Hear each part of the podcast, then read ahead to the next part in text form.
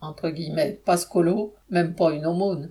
Après le chèque énergie ou le entre guillemets passe éducation, la ministre des Solidarités et des Familles, Aurore Berger, a annoncé le 27 juillet la mise en place d'un pascolo pour 2024.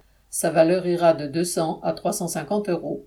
Mais alors qu'une grande partie des enfants des familles populaires ne peuvent pas partir en vacances, ce passe ne concernera que ceux de 10 ou 11 ans.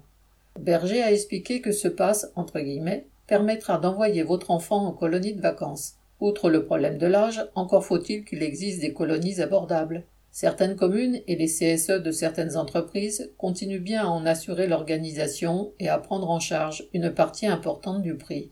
Mais leur nombre ne cesse de diminuer, notamment du fait de la baisse des budgets municipaux. À côté de celle-ci, les tarifs hebdomadaires pratiqués par les gros organismes associatifs dépassent largement les montants du Pascolo.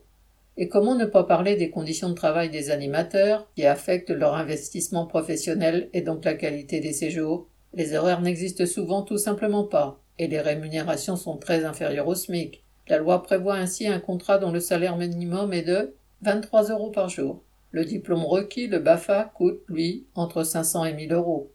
Le nombre et la durée des séjours passés par les jeunes en colonie a considérablement diminué depuis les années 1990. Comment s'en étonner? Le gouvernement poursuit une politique alliant l'affichage et l'aumône. Ce sont des salaires décents qui seraient nécessaires aux familles populaires pour leur permettre de prendre des congés, mais cela, ils devront les arracher. Thomas Baumer.